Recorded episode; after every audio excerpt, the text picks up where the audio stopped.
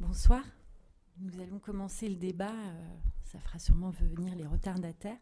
Bienvenue à tous. Euh, Merci d'être présents donc, pour ce deuxième débat que nous proposons sur le thème de l'artiste et le réel, avec euh, comme invité ce soir Pascal Bonafou, qui est historien de l'art, professeur d'histoire de l'art à Paris 8, et également auteur de nombreux articles et ouvrages que je ne vais pas citer, sinon je vais mobiliser la parole pendant un très long moment.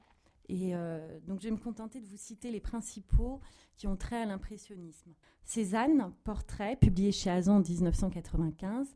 Cézanne, Les Natures mortes, chez Hercher en 1993. Plus récemment, Renoir, chez Perrin en 2009. Monet, peintre de l'eau, aux éditions Le Chêne en 2010.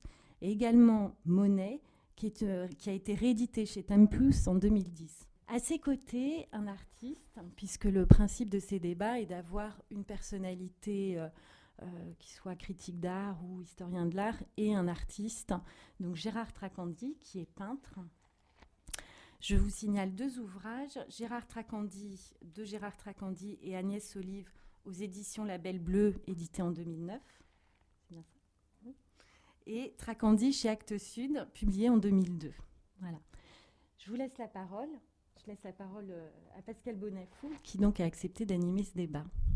Et comme c'est un débat, je serai avec le micro et vous pouvez évidemment nous interrompre pour euh, apporter votre réflexion, poser vos questions et relancer les choses. Euh, pour ne rien vous cacher, on a commencé notre conversation tous les deux il y a quelques minutes dans un café voisin dans la même rue de Vaugirard. Et euh, je faisais re- remarquer euh, à Gérard Tracandi une chose. C'est qu'il y a deux dates qui sont fondamentales dans la vie de ce cher Cézanne et qui sont fondamentales aussi par rapport à l'histoire de l'image, qui sont très extraordinairement concordantes avec, donc encore une fois, la vie de Cézanne et ce qui se passe donc dans notre civilisation par rapport à l'image. La première, c'est tout simplement la date de naissance de Cézanne, 1839. La même année, au mois d'août, la, la réalité de l'invention de la photographie est proclamée, entre autres, et à l'Assemblée nationale, par Arago, et le même Arago étant membre de l'Académie des sciences, convoque et l'Académie des beaux-arts et l'Académie des sciences sous la coupole pour présenter donc euh, ce que vient de réussir Daguerre. Et puis, donc ça, ça passe pas inaperçu, parce que c'est la première fois dans l'histoire de euh, la représentation depuis toujours hein, que, pour la première fois donc, on va pouvoir avoir des images sans bah, dessiner.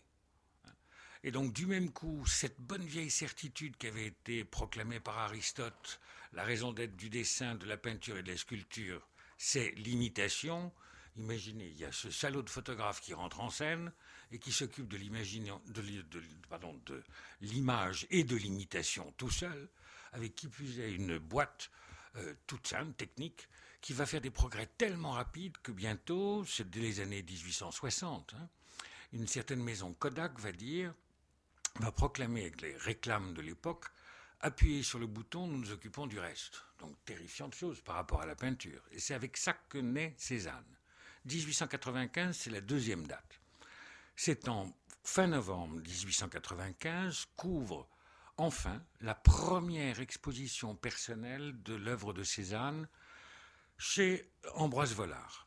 Ça, c'est rue Lafitte. Puis quand vous sortez de la rue Lafitte, euh, imaginez vous passez, vous repassez au début du mois de décembre, euh, après avoir donc découvert les peintures qui sont pour la première fois exposées. Vous descendez vers les grands boulevards et là, il y a toutes les chances que vous tombiez sur un battleur qui va vous dire Entrez, mesdames et messieurs, dans les salons de cet hôtel, il y a les premières projections de cinématographes. Deuxième extraordinaire bouleversement du rapport à l'image hein, dans l'histoire. Et donc je me dis que euh, penser à Cézanne aussi en fonction de cette double euh, élément, de ce double élément que sont l'invention de la photographie et l'irruption du cinéma, qui sont pleinement partie prenante dans sa vie, c'est peut-être pas complètement indifférent. Et voilà, il me semble donc, euh, Gérard, que c'est peut-être, je sais pas, euh, quelque chose qui est peut-être aussi, à prendre en compte quand on regarde Cézanne et l'évolution de sa peinture Moi, je, dis pas, je dirais même que c'est pas aussi, je pense que c'est surtout. L'invention de la modernité, c'est la photographie, c'est rien d'autre. Donc euh, la, question essentielle pour, les, pour les peintres, c'est la photographie. Ingres disait, c'est très beau la photographie, mais surtout ne le dites pas. Euh, oui, euh, alors la question donc, c'est Cézanne doit faire quelque chose de plus vrai que la photographie. C'est quand même ça le problème qui se pose, lui.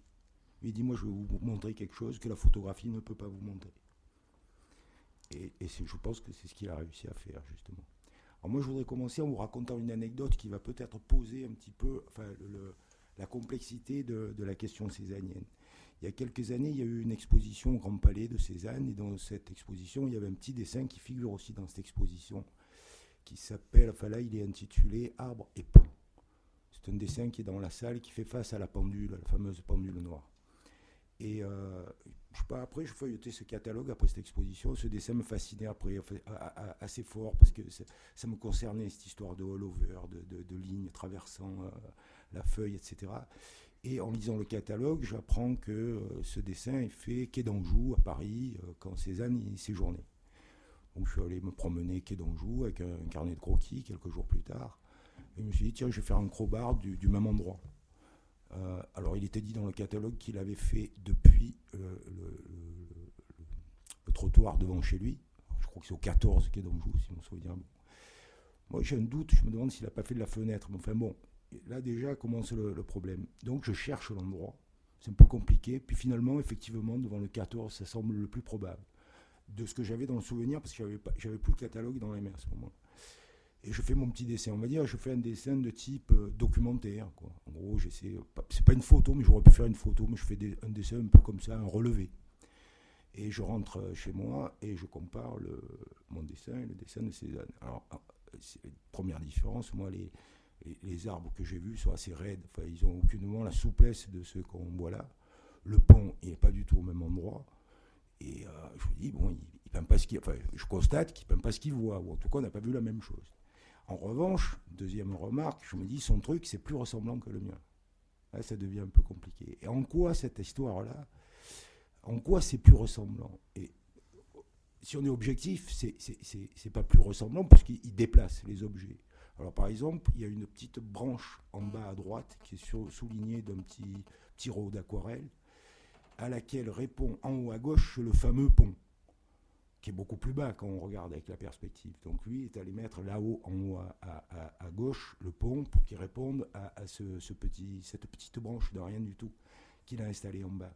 Et puis après, en, réfléchissant, je me suis dit, mais si je me souviens bien de ce moment-là, et là, c'est pas, c'est pas subjectif ce que je vous dis, vraiment objectivement, cette histoire de ressemblance, elle vient du fait que son dessin a la fluidité de ce qu'on ressent quand on est là, à savoir que l'eau coule sous, devant vous, à vos pieds. Donc l'idée que cet endroit est un endroit extrêmement euh, aquatique, qu'il est fluide, qu'il y a un fleuve qui passe devant, c'est raconté à travers les branches de l'arbre. Tout est déplacé. Et ce que on peut constater là, c'est que sa, fameuse phrase euh, euh, peindre, peindre, là c'est très précis à enregistrer, et vous la connaissez sans doute, mais bon, je vous la répète, elle est, bonne à entendre. Peindre, c'est organiser ses sensations. Alors lui, il, précise, il dit encore faut-il en avoir. Et moi, je les ai fortes. D'accord? Donc le programme, c'est avoir des sensations. Et deux, il faut quand même les organiser. Alors c'est assez compliqué cette affaire-là, parce qu'il et, et, ne parle pas de vision, il parle de sensation. Dans la sensation, ça peut être froid, chaud, liquide, en fait, tout ce que vous voulez. Hein. À partir du moment où les sens sont en éveil, ça le concerne, c'est peignable. Il y a même Matisse qui parlait de peinture gustative, je crois, à propos de coquillages. Toutes ces questions-là, des sens, doivent être en éveil, et c'est de ça dont il est question. Alors, le grand paradoxe. Donc, la question, c'est. C'est facile à dire comme ça, mais en fait, c'est énorme quand on y réfléchit, son affaire. C'est d'un côté, euh, je, je, vois, je sens, j'entends, euh, je ressens, et de l'autre côté, j'organise. C'est-à-dire qu'il y a une opération qui est purement sensible, et en même temps, il y a une opération qui est d'ordre intellectuel, de la pensée. Et la question, c'est de ne pas perdre son âme quand il est sensible, et en même temps, quand il est sensible, et c'est pour ça qu'il va au vert se calmer avec son ami Pissarro, qui lui apprend à être un peu tranquille sur ces, les sensations fortes qu'il a, il faut en même temps les organiser. Voilà, c'est une des parties du programme césanien qui me semble colossale. C'est énorme quand on y réfléchit et c'est quelque chose que la photographie ne pourra pas faire. Puis il y a une autre chose encore par rapport à cette organisation. C'est que, euh, bon, vous savez que Cézanne a un caractère de cochon, hein, pour être rapide. Hein. Il n'est pas vraiment l'homme le plus aimable, le plus abordable et le plus courtois qui soit. Il y a euh, des dizaines d'anecdotes euh, pour mettre en évidence le, caractère un peu teigneux et agressif du, du Cézanne. Bon, reste que, d'abord, première chose qui est quand même extraordinaire, il annonce très tôt, hein, je veux étonner Paris avec une pomme. Bon, les choses sont claires, c'est annoncé, très bien. Bon. Et puis, des années passent pendant lesquelles il va, si j'ose dire, disparaître quasiment. Ce qui est extraordinaire d'ailleurs, c'est que euh, Cézanne, bon, on parle de lui, on entend parler de lui, au bout du compte, très peu de temps. Hein. Dans les années qui suivent son arrivée à Paris, c'est la fin des années 60, jusqu'à la guerre de 70, là il se reprécipite dans le Midi euh, parce qu'il n'a aucune envie euh, d'être récupéré par l'armée. Et après cette guerre de 70, il réapparaît, mais presque difficilement, jusqu'au moment où il va être embarqué, entre guillemets, par ses amis dans l'aventure de l'impressionnisme mais j'irais c'est presque par inadvertance. Et en 1874, donc, quand il présente sa moderne Olympia avec donc la bande en question, bande entre guillemets, au, chez Nadar, euh, extraordinairement, donc ça veut dire déjà la puissance extraordinaire de son œuvre, les deux œuvres qui vont provoquer la colère, le désarroi de ce peintre médaillé au salon qui accompagne le critique qui est censé rendre compte de l'exposition, M. Louis Leroy, c'est la première, c'est le Cézanne en question, la moderne Olympia, et la deuxième, et pour cause, c'est l'impression Soleil Levant de Monet. Ce sont les deux œuvres qui vont déclencher cette euh, folie du personnage que je viens d'évoquer, ce peintre. C'est dire que, d'emblée, ces deux œuvres-là sont extraordinairement fortes, puissantes. Et puis, Cézanne va après, si j'ose dire, presque disparaître, aussi étrange que ce soit. Dans la mesure où dans les années 1890, il y a Maurice Denis qui raconte ça, c'est qu'on ne voit des Cézannes que dans une toute petite boutique qui est rue Clausel, dans le 9e arrondissement, chez le père Tanguy. Le père Tanguy qui est marchand de couleurs, hein, et qui euh, reçoit euh, les uns et les autres, qui qui plus est leur, leur a fait crédit, ce qui, quand on n'a pas d'argent, ce qui est le cas de tas de gens, hein, de Pissarro à Renoir en passant par Monet, ils ne sont pas nombreux à avoir beaucoup d'argent. Il se trouve donc que c'est là qu'il découvre, comme plus tard Ambroise Vollard, l'œuvre de Cézanne. Mais Cézanne, on ne sait pas qui il est, on ne le voit jamais. Le Suzy Cézanne, il trouve le moyen qui plus est d'oublier ses toiles dans les multiples appartements qu'il va occuper dans Paris, entre autres quai d'Anjou, et c'est à chaque fois le même père Tanguy qui va rechercher les toiles pour les garder chez lui. Et donc, Cézanne va devenir un mythe, à tel point que Maurice Denis écrit à un moment donc que on n'est même pas sûr que ce soit pas quelqu'un qui travaille sous pseudonyme et qui se cache derrière ce nom en faisant des recherches bien particulières. Donc étrange chose. Et donc, Cézanne ne va devenir une réalité qu'à partir de 1895. Et moi, ce qui m'a toujours frappé, ce qui m'a toujours étonné, ce qui m'a vraiment euh, laissé stupéfait, c'est que d'emblée, tout de suite, tous les peintres, hein, et Dieu sait que les peintres, ils se reconnaissent entre eux, hein, c'est eux qui, si je veux dire, s'adoubent. C'est eux qui savent ce qui se passe, vraiment. Tous les peintres vont se précipiter chez Ambroise Vollard pour aller regarder des Cézannes. Le premier, quand même assez extraordinaire comme anecdote, arrive quelques heures avant l'ouverture officielle de l'expo, ça se passe donc fin novembre 1895, euh, un espèce de gentleman farmer que Ambroise Vollard reçoit. Il arrive un peu tôt, mais bon, son aide euh, déjà parti boire un boc après avoir accroché tous les Cézannes sur les murs. Et cet homme euh, demande, s'excuse donc d'arriver peut-être un peu tôt, mais regardez monsieur, et cet homme donc dit, après avoir bien regardé toute étoile, celle-ci, celle-là, la troisième, là, euh, combien? Pris au dépourvu, Ambroise Vollard lui dit, un prix. L'homme en question sort de sa poche une liasse de billets, laisse tomber les billets sur le bureau, la table, que sais-je, qui est là et dit, phrase habituelle à l'époque, je ferai prendre. Bon, très bien. Et l'homme en question s'en va. À peine est-il sorti que le commis, ou l'aide, en tout cas d'Ambroise Vollard, re-rentre, et Ambroise Vollard, stupéfait, étonné, qui s'attendait à quasiment rien vendre, dit écoutez, vous avez vu ce gentleman farmer, etc. Mais c'est extraordinaire, il a pris trois tableaux, c'est sûrement un type de province, parce qu'en plus, il n'a même pas négocié. Bon. Et le commis de lui dire mais monsieur, vous l'avez pas reconnu? Non Pourquoi? Ben, C'est Claude Monet. Voilà. Donc le premier acheteur dans la première exposition de Cézanne, c'est Monet. Quelques jours plus tard, et ça, on a plusieurs témoignages, un de Pissarro et l'autre de Julie Manet, hein, la fille de Berthe Morisot, qui racontent que deux gars et Renoir tombent amoureux tous les deux de la même aquarelle et qu'ils veulent acheter la même aquarelle. Mais comme il n'est pas question de faire de la surenchère, hein, euh, de dire, je euh, je sais pas, je dis n'importe quel prix, euh, je vous donne 100 francs, non, non, je rajoute 110, je vais à 120, etc., pas question. Il décide de tirer au sort. Et donc, la nature morte, l'aquarelle en question, elle va être tirée au sort entre les deux. Et ça n'arrête pas. Ça veut dire que, en 1901, souvenez-vous, le grand tableau qui est à Orsay maintenant, qui s'appelle L'hommage à Cézanne, hein, et qui rassemble tous les nabis, hein, peint par Maurice Denis, le respect qu'on a pour Cézanne est tel que personne n'a prévenu Cézanne qui apprend par la presse que le tableau est présenté au Salon des artistes français.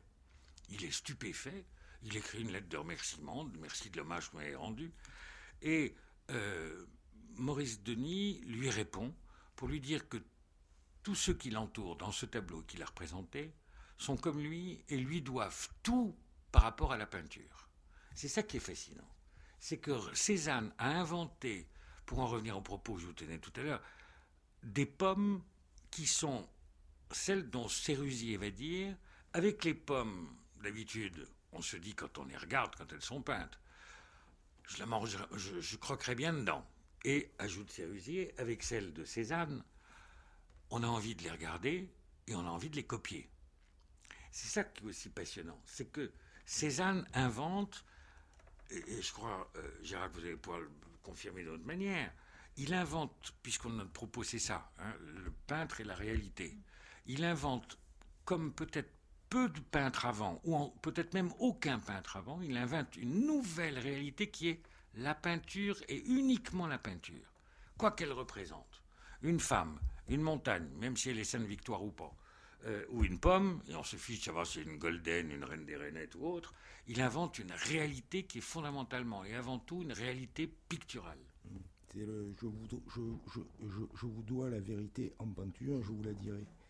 C'est-à-dire que c'est sans doute pour ça que enfin, nous, on a du mal à imaginer, parce que ça fait bien longtemps quand même maintenant. Mais quelqu'un qui arrive comme ça et qui les sort tous de euh, Cabanel, enfin des pannes du salon, sorte de mythologie un peu fatiguée. En plus, on a déjà parlé de la photographie. On sent bien que la, peinture, elle est, elle est au bout du rouleau à ce moment-là.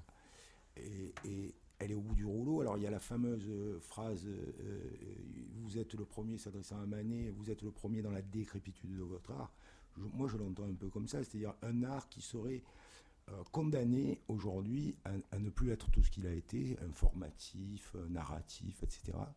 Et les, deux grands euh, bah, ouvreurs de voix, il y en a d'autres, hein, c'est un ensemble qui fait tout ça. Mais les deux phares dans cette affaire-là, c'est Monet Cézanne qui assument. C'est ça en fait. L'idée, c'est que l'idée, c'est de considérer que c'est une vérité, que la peinture, elle va plus raconter des histoires, que la peinture, elle va pas représenter les choses photographiquement, que les questions de la perspective, du patin, du couffin, ça marche plus. Mais alors, comment faire Il n'y a, plus rien à faire.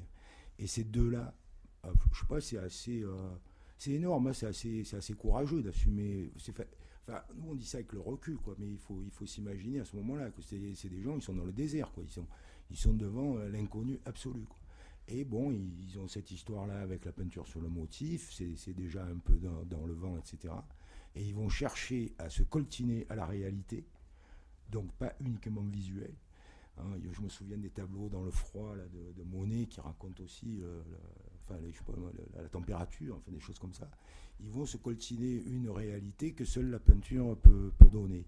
Alors c'est vrai que depuis, on peut toujours en débattre Je, pense que depuis, la, peinture, elle ne cesse d'être dans cet état de, de, comment dire, de, de, mort qui n'en finit pas. C'est-à-dire, elle ne sait plus à quoi se raccrocher qu'à elle-même.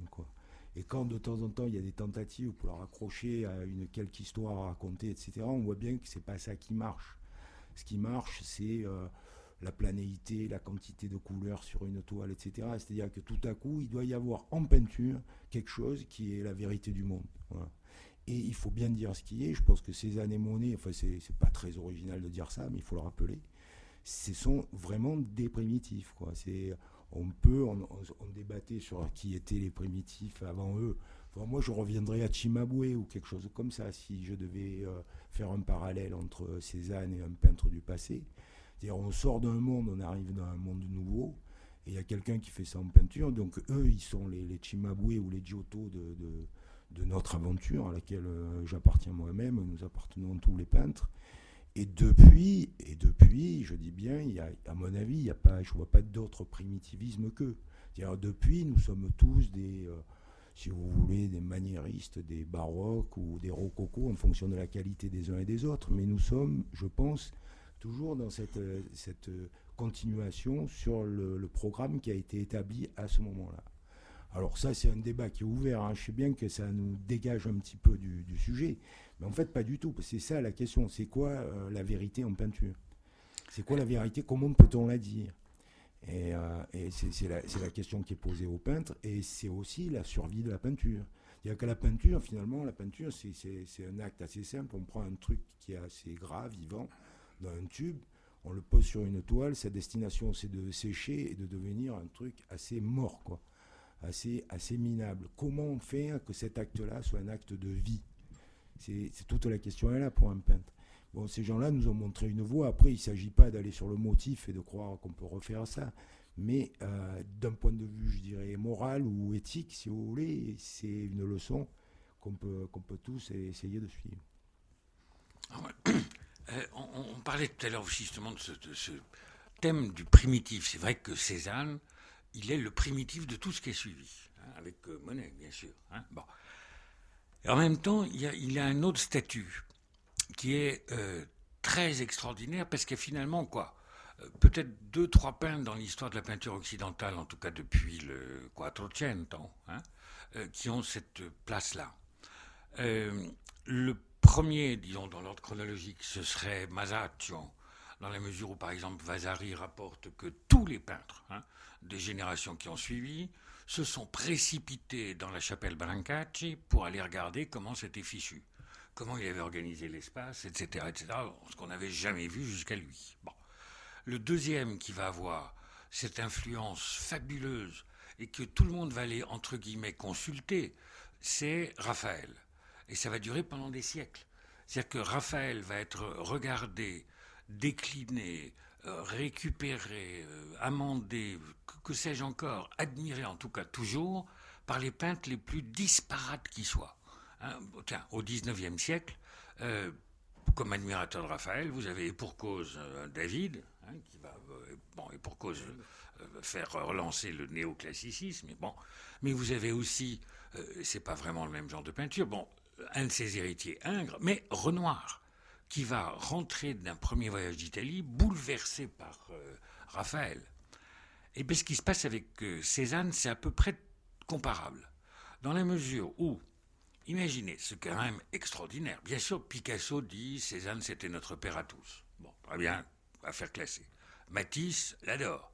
Vous avez vu qu'il y a dans l'exposition euh, cette toile des, baigneuses que Matisse a gardée près de 40 ans. Hein, pour euh, à chaque fois. Et il a dit aussi, si quand il avait une hésitation, un doute, euh, bon, qui était presque surpris par ce qui apparaissait sur sa toile, si Cézanne a raison, j'ai raison. Bon, donc Cézanne, c'est la caution. Et puis là-dessus, imaginez, au-delà donc de ce Maurice Denis que je citais tout à l'heure, de ce Cérusier que je tout à l'heure, des hommes aussi divers que Roscoe, Kandinsky, Malevich ont tous rendu hommage à Cézanne. Et le moins qu'on puisse dire, c'est qu'entre une peinture de Picasso, une peinture de Roscoe, une peinture de Malevich, une peinture de Kandinsky et tous ceux que j'ai cités auparavant, il n'y a rien de commun.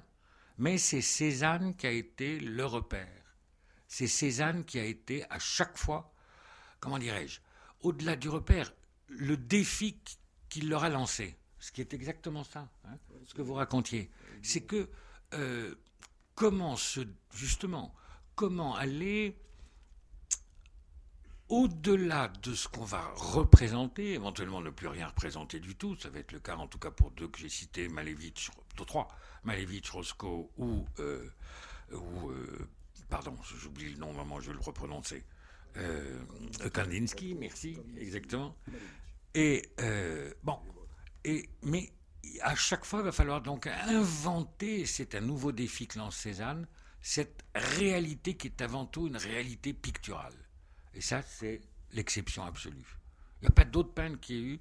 Monet, c'est plus, plus extraordinairement, entre guillemets, sournois, ça, son influence. Si ce n'est que, bon, euh, il y a quand même André Masson, hein, qui a consacré dans une revue un article qu'il appelle, à propos donc de, l'orangerie, dont il dit c'est la sixtine de l'impressionnisme. Ça passe pas inaperçu comme appellation. Hein. Mais vous vouliez peut-être, je vous vois avec un micro, voilà. Il y a une salle de sport dessus. Je me demande si cet être-là de la peinture ne procède pas de ce qu'a indiqué tout à l'heure M. Tracandi.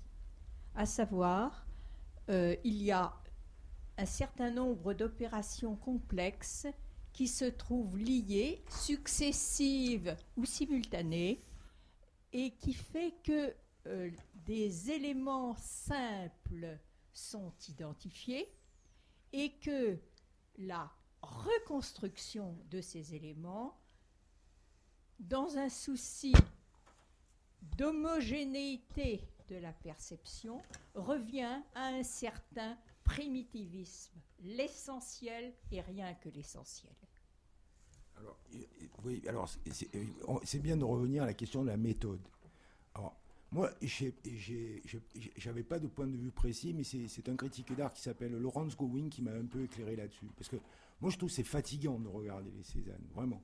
C'est-à-dire que quand on rentre vraiment, si on, est concentré, qu'on entre dans un paysage de Cézanne, on se met à le regarder attentivement, surtout quand les tableaux sont, les meilleurs, il n'y a, pas de confusion, mais une richesse inouïe. C'est-à-dire, on, rentre par un point, et il y a quelque chose qui est particulier dans les tableaux de Cézanne, en tout cas c'est quelque chose qu'il invente, c'est qu'il y a zéro hiérarchie.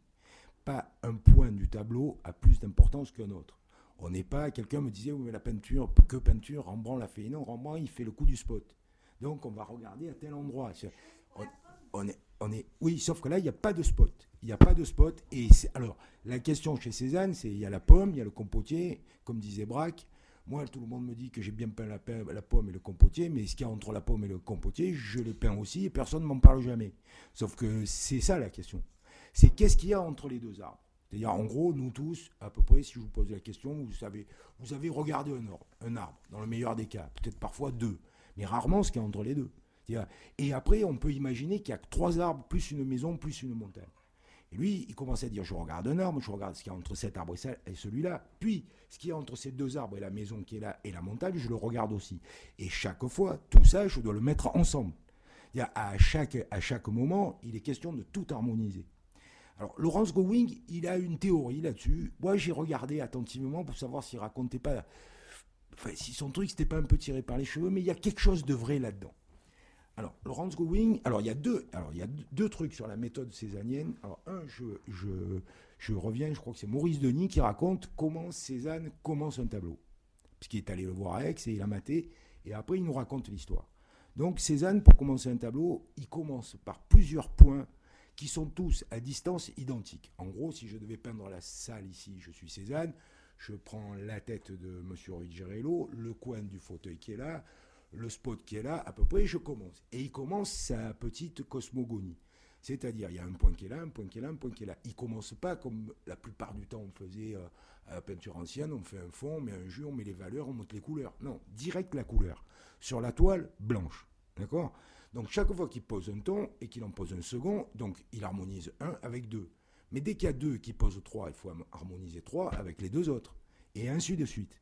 Donc là, on commence à rentrer dans l'histoire césarienne. Et c'est pour ça que depuis 100 ans, personne n'a dépassé le truc. Parce que c'est fou son histoire. Alors, selon Laurence Going, là, c'est une info que je allez vérifier. Moi, ça m'intéresse, mais je suis pas sûr du truc. Alors, Laurence Going, il dit que au début, quand il est à l'estac, etc., qu'il est allé se planquer parce qu'il voulait pas faire l'armée, etc. En gros, si là c'est rouge, là c'est bleu, il, fait rouge et bleu, quoi. Enfin, et puis s'il doit aller du rouge à bleu, bon, il prend un peu les chemins qui, se présentent là au, moment avec les sensations. Alors que sur la fin, méthode selon Going, c'est la méthode, c'est ici il y a un point qui va être bleu, ici il y a un point qui va être rouge. Pour aller du bleu au rouge, il y a un cercle chromatique. Soit j'y vais par le violet, soit je vais bleu, jaune, euh, pardon, bleu, vert, jaune, jaune, orange, orange, rouge. Mais d'après Going, il emploie toujours ce chemin-là. C'est-à-dire qu'il y a une méthode extrêmement établie. Ça veut dire qu'il peut avoir des sensations, puisqu'après, il y a une règle, une règle du jeu qui permet d'organiser tout ça. Ça fait que, effectivement, c'est pour ça que moi je, trouvais ça fatigant, mais il y a de quoi être fatigué à regarder tout ça quand on, rentre là-dedans. Et, ça, veut dire aussi que tout est en loi d'harmonie. Et c'est la fameuse anecdote, on l'a évoqué tout à l'heure, du fameux tableau euh, d'Ambroise Vollard, qui est dans l'expo. Vous connaissez tous l'histoire. Donc Ambroise Vollard est là, ça fait 110 fois qu'il vient me poser. L'autre lui dit Ouais, mais il faut que j'aille au Louvre dessiner. D'ailleurs, j'ai une histoire là-dessus aussi. Euh, il faut que j'aille au Louvre faire les dessins, puis s'il fait beau, etc. Et puis bon, un jour, il lui montre quand même le tableau. Et 110 fois qu'il venait, ou 112, je sais plus. Et il lui dit Mais là, Cézanne, vous avez pas peint là sur les mains, pourquoi vous avez laissé la toile blanche? Et l'autre lui dit Oui, mais là, si je me trompe, il faut tout recommencer. Puisqu'on est dans une loi. Vous comprenez, c'est comme une cathédrale, quoi. Et à la fin, on met la clé de voûte. Et, et, et ça, enfin, moi, j'ai, je peux vous le raconter, mais j'ai du mal à l'envisager, hein, je dois vous dire. Mais je peux vous le raconter parce que c'est comme ça qu'il les fait, ces tableaux.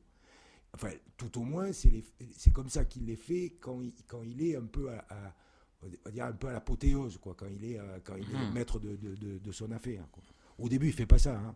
Ah, mais même au début, il y a une chose qui est extraordinaire, parce que vous avez remarqué peut-être dans l'expo, les dates, elles sont 1877, 1800, puis il a une deuxième derrière, 1882, puis il y en a une troisième derrière, 1887, etc. Il y a une anecdote comme ça extraordinaire. Euh, je ne sais plus qui la rapporte, mais bon. Euh, ça se passe dans l'atelier des Lauves qu'il a fait construire, donc il, je veux dire dans une situation entre guillemets confortable. Et un jour, le susdit Cézanne est dans une telle colère avec le tableau qu'il est en train de travailler c'est en plein été, les fenêtres sont ouvertes, qu'il balance le tableau par la fenêtre. Et comme personne, et pour cause, n'oserait contrarier Cézanne et faire quoi que ce soit concernant sa peinture sans lui demander son avis, le tableau s'accroche dans un arbre et il reste accroché. Et passe l'été, passe l'automne, passe l'hiver, passe le printemps, il y a un coup de mistral, enfin le tableau tombe. Cézanne le récupère, et donc il a passé quasiment un an, hein, le tableau, dans un arbre. Hein. Il a tout subi, la flotte, le, mistral, l'orage, peut-être la neige, encore qu'à Aix, c'est pas tous les jours que ça tombe. Mais bon, peut-être. Cézanne le récupère et le reprend. Le même, après donc des mois pendant lesquels il n'a pas travaillé dessus. En même temps, ça veut dire que euh, l'œuvre, elle est toujours en progression. Hein, que c'est la même qui peut reprendre un an après qui peut l'apprendre peut-être des mois plus tard encore. Puis il y a ces anecdotes quand même très stupéfiantes. Euh, là, c'est Renoir qui le raconte. Bien l'estac que vous avez évoqué. Il redescend dans le midi, puisque Renoir est l'un des rares qui ait pu travailler auprès de Cézanne. Puis là, cette fois, Cézanne ne veut pas descendre avec lui jusqu'à l'estac parce que, dit-il, on a construit des parapets que sans que ça casse le paysage. Bon, les parapets, dit Renoir, c'est des bouts de trottoir. Mais enfin, bon, passons. Et euh, à un moment, l'ami Pan qui accompagnait euh, Renoir a, passez-moi la réalité de l'anecdote racontée par Renoir, mais il a une, une envie pressante, mais il n'a pas de papier. Bon, donc il demande à Renoir, t'as pas vu une feuille de papier qui traîne, un truc?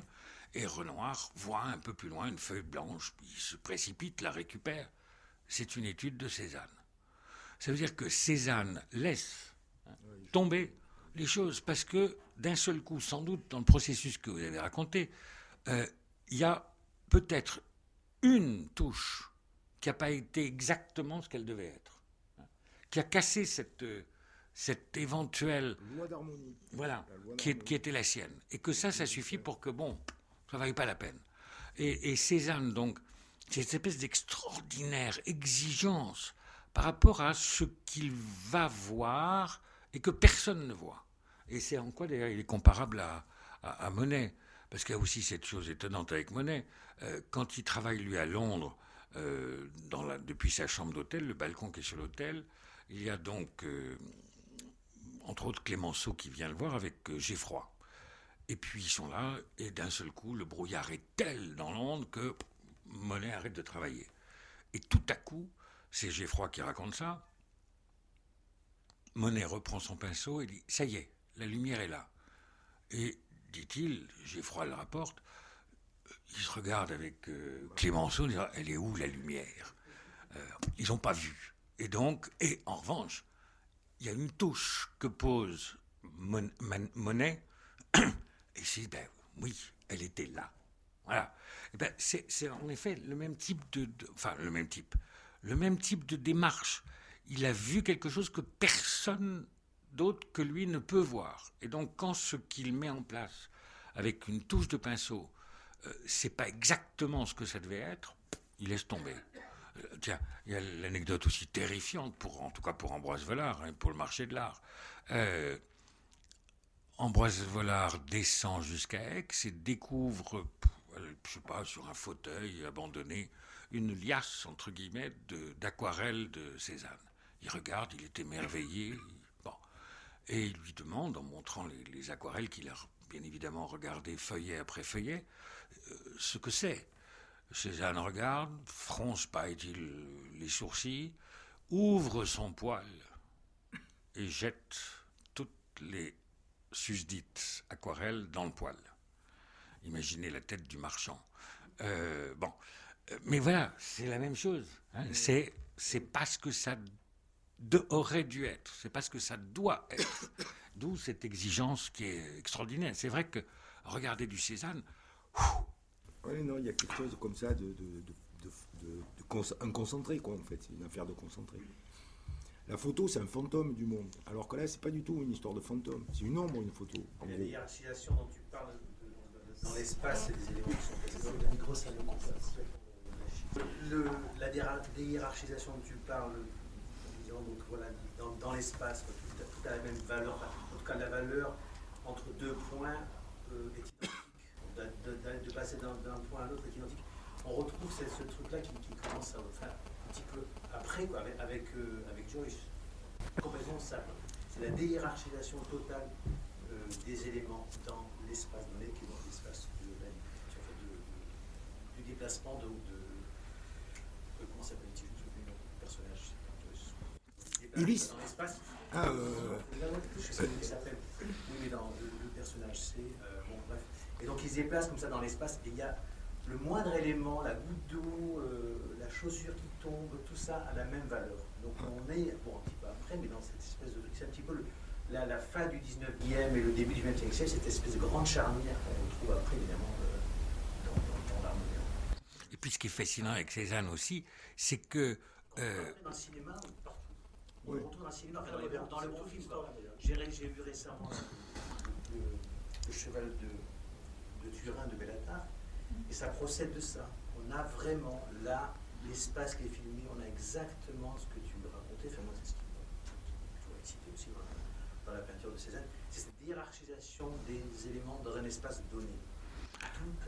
et chaque élément participe comme une sorte de, de, qu'est-ce que ça veut dire si on veut pas, si on dans, veut... dans, le, dans le, cinéma, dans la, dans la littérature, Joyce, hein, bien sûr, chez Emily Kinson un petit peu avant, bon, chez, évidemment, chez Mallarmé, bien sûr, hein, ces trucs-là, mais dans la poésie, c'est un peu différent mais c'est très anticipé. Euh, c'est les peintres qui anticipent ce coup-là. Ah, Dieu sait que la peinture n'est pas toujours devant, hein, mais là pour le coup. Il y a cette espèce de grande charnière-là avec la littérature et là. Quand on pense les, les combats qu'il a avec Zola, on comprend. Hein. Tu vois, ça s'ouvre là et donc ça, ça s'ouvre, ça se casse en deux. Et puis l'autre chose, c'est que dans les abandons de hiérarchie, il y a aussi une, un autre abandon fabuleux avec euh, Cézanne, c'est que qui peigne une pomme, la tête de quelqu'un ou la montagne Sainte-Victoire, ça change rien. Hein Donc, ça veut dire que par rapport à cette extraordinaire hiérarchie qui pesait encore à l'époque entre les genres euh, dits nobles, dit euh, grande peinture, et puis bon, euh, au bout du compte, faut pas oublier non plus que la nature morte, qui est quand même une des choses les plus importantes dans l'œuvre de Cézanne, c'était jusqu'au XIXe siècle considéré comme les bas-fonds de la peinture. hein. Donc là aussi, c'est il casse la hiérarchie, hein, d'une autre manière encore. Et puis, la, la- donc, quand la photographie arrive, elle est immédiatement soumise à la, à la- à la vérité. C'est une pièce à conviction. D'ailleurs, on s'en sert dans, Voilà. dans la, euh, dans- dans les- dans les- police. dans la police, hein, comme pièce à conviction. Même encore maintenant, dans le cinéma, est, est censé dire, là, de montrer que la vérité. Et justement, c'est ça qui est intéressant, c'est justement quand euh, Eh ouais. ben, c'est pas vrai, mais c'est vraisemblable. Voilà. C'est- c'est- c'est- Ouais, ouais.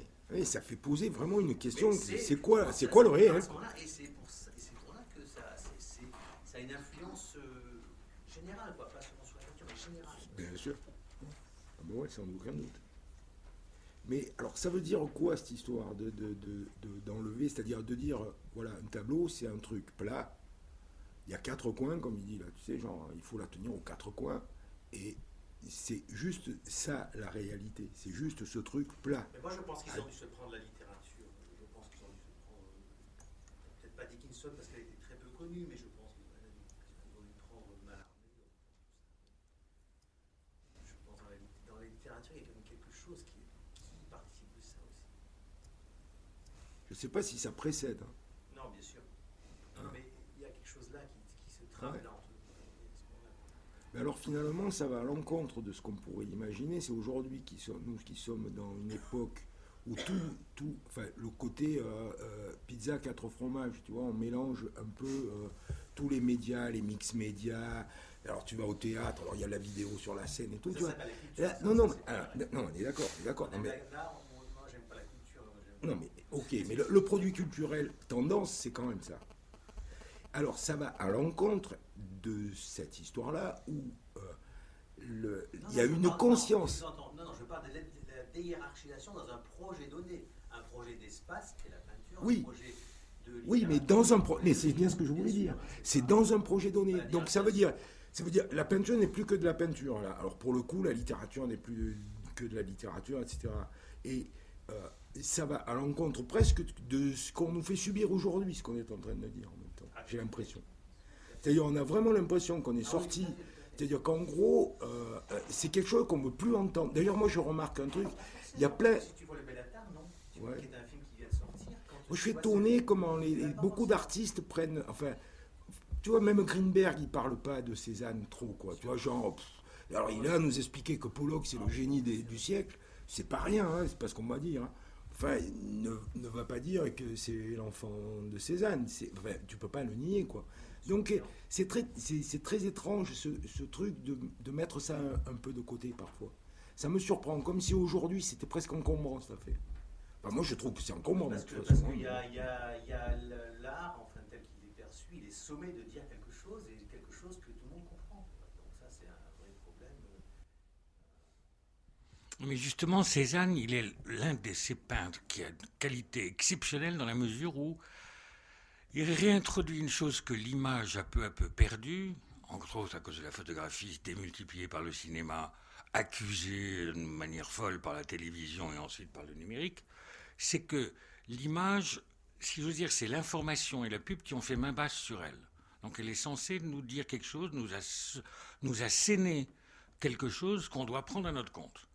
Le but de la peinture, euh, me semble-t-il, hein, et Cézanne justement, c'est l'extraordinaire puissance qui est la sienne, c'est que ce qu'on regarde, on n'est pas sûr que ce, que ce soit ce qu'il faut voir.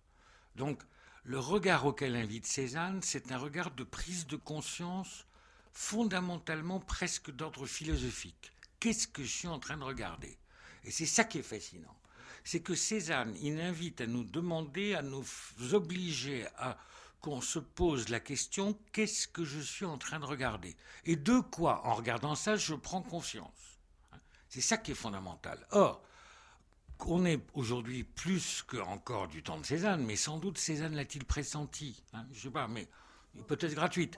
C'est que euh, on est dans un monde où les images sont une surenchère sur d'autres images. Et des images, on en voit comme on n'en a jamais vu dans toute l'histoire de la civilisation. On en voit entre, entre, les écrans de télé, les écrans de cinéma, les écrans de. etc., etc., même les écrans de portable. Des images, plus dans la presse, plus, plus, plus, plus, plus, on en est rassasié. Donc, euh, information et, euh, comment dirais-je, et euh, publicité, entre autres, propagande, propagande en l'occurrence, exactement, sont des ordres qui sont donnés à notre regard. La peinture de Cézanne, c'est l'inverse de ça. La peinture de Cézanne, c'est, une fois de plus, bon, regardez, gardez le silence, que vous allez sûrement dire une bêtise, euh, et essayez de savoir de quoi il s'agit. Mais c'est ce rapport extraordinairement intime et, encore une fois, d'une fabuleuse exigence, et je comprends que euh, Gérard dise que, bah, oula, regardez du Cézanne, c'est pas de tourpeau, parce que c'est ça qui est à, qui est à c'est ça l'enjeu de la peinture de Cézanne. C'est ça qui nous est, qui est exigé, me semble-t-il. Hein. non, mais d'ailleurs, son truc, c'est effrayant la vie. Après, il nous, il, nous le colle, le truc. C'est effrayant Cézanne. Hum ah non, c'est l'anti-divertissement. Hein. c'est anti-divertissement. C'est effrayant. Puis ça nous renvoie à, à, cette histoire du fait du ici et maintenant. C'est-à-dire l'histoire, on en a parlé, ça, va avec la méthode que vous évoquiez, madame, tout à l'heure.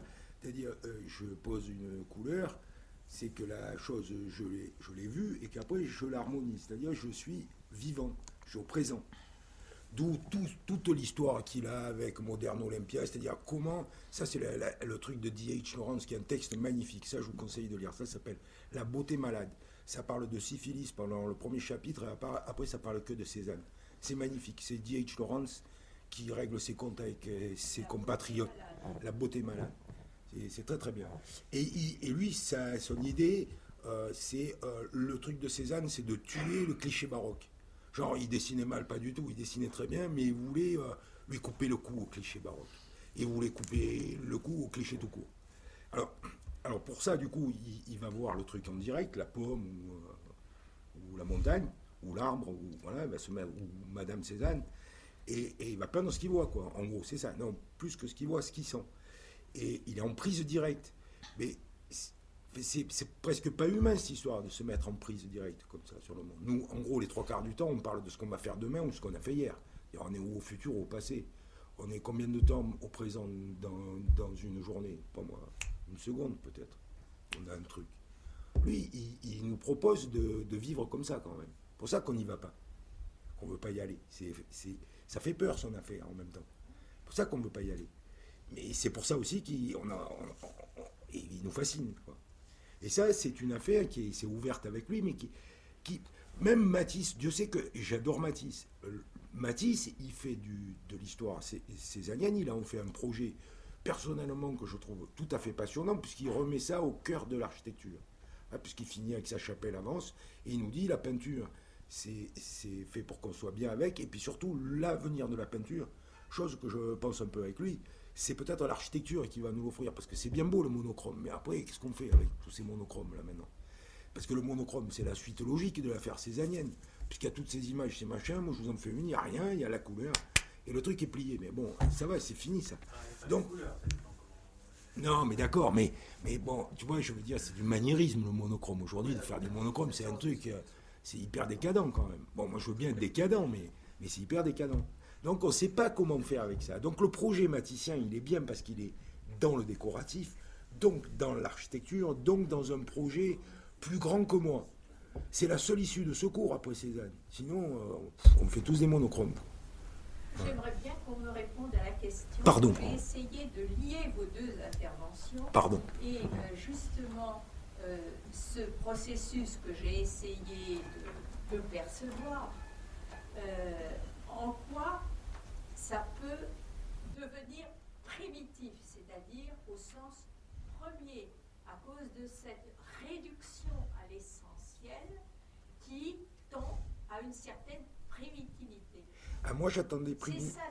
Ah, moi, j'entendais pas primitif dans le sens de primitivité. J'entendais primitif dans le, dans le sens de premier. À C'est bien ça que j'entends. Oui, ben, mais le premier, premier à considérer que la réalité, c'est ça, elle passe par zéro filtre culturel. Mais elle est où votre question? C'est la saisie de quelque chose en profondeur qui fait qu'on reprojette comme une unité simple, épurée. Pas C'est ça simple. la question. Moi, je pense qu'elle est. moi, c'était la pré- c'était les primitifs, euh, au sens où euh, votre interlocuteur euh, parlait euh, de primitifs en parlant, euh, en parlant euh, par exemple, de. de- je sais plus, c'était Masaccio. Bah, Masaccio, il est justement pas primitif. Euh, non, non, non, non, non, il y a un malentendu là. Masaccio, il inaugure quelque chose. hein. Et euh, donc Cézanne, il inaugure quelque chose aussi. Donc ça, c'est, si vous voulez, mon propos, c'est dans le regard que les peintres ont porté sur les œuvres des uns et des autres. hein. Et, et pendant des générations et des générations. Ils sont tous retournés vers, voilà, bon, de quoi s'agit-il? Qu'est-ce qui se passe? Bon. Mais euh, le, le primitif, et donc c'est Cézanne qui dit qu'il est lui-même un primitif. Il hein. le dit, Donc, ouais. il le dit. hein. Donc, il est clair et net et il en est parfaitement conscient. Euh, c'est que, justement, le primitif, il nous laisse, si j'ose dire, dans un espèce d'état de d'attente. Euh, il nous laisse dans un état qui est presque de l'ordre de la... euh, ah, comment le définir? Euh, Dans l'état où, justement il ouvre des possibles. hein. C'est ça qui est le, le- fondamentalement, me semble-t-il, ce qui peut définir un primitif. Et en même temps, le primitif, à tous les niveaux, me semble-t-il, a aussi une dimension qui va peut-être vous sembler un peu étrange, mais qui me semble fondamentale, qui est de l'ordre de la spiritualité. hein. C'est que euh, qu'on ait affaire, bon, pour pas mélanger un peu tous les primitifs, donc pardon, hein, hein, bon, mais qu'on ait affaire à euh, un masque Bambara, à euh, un Timaboué, hein, euh, etc. Bon. Ou à un Cézanne, au bout du compte, c'est du même ordre. À chaque fois, ça provoque une attente, une méditation et peut-être justement cet appel à une transcendance, hein, qui est justement le fait de dépasser complètement la réalité à laquelle on, a, on est censé avoir affaire. Dans la mesure où, c'est caricatural hein, ce que je vais vous dire et pour cause, mais bon, pardon, entre euh, la Vierge qui ressemble pas à la Vierge, hein, pour, dans le cas du- d'un quelconque bon, Timaboué, la montagne qui ressemble pas à une montagne, et le masque qui ressemble pas à un visage, c'est à chaque fois donc la dimension d'énigme qui nous est proposée aussi. Et le primitif, euh, c'est, je ne sais pas, me semble-t-il, hein, une de ses forces que de nous proposer, non pas des solutions, mais des énigmes et des mystères. Encore que, non, le mot énigme, il colle pas, parce que les énigmes, on, les, on trouve la solution. Demandez à Oedipe, euh, il y a le sphinx qui lui pose une énigme, il trouve la solution. Mais là, c'est de l'ordre du mystère. C'est complètement différent. Le mystère ne trouve pas de solution. Moi, je pense que. Enfin, je sais pas comment le Je ne dire. hein. parlais pas, euh, enfin, primitif, euh, pour moi, ça n'était. J'ai parlé de primitivité et pas de primitivisme. Bien d'accord. Oui, oui.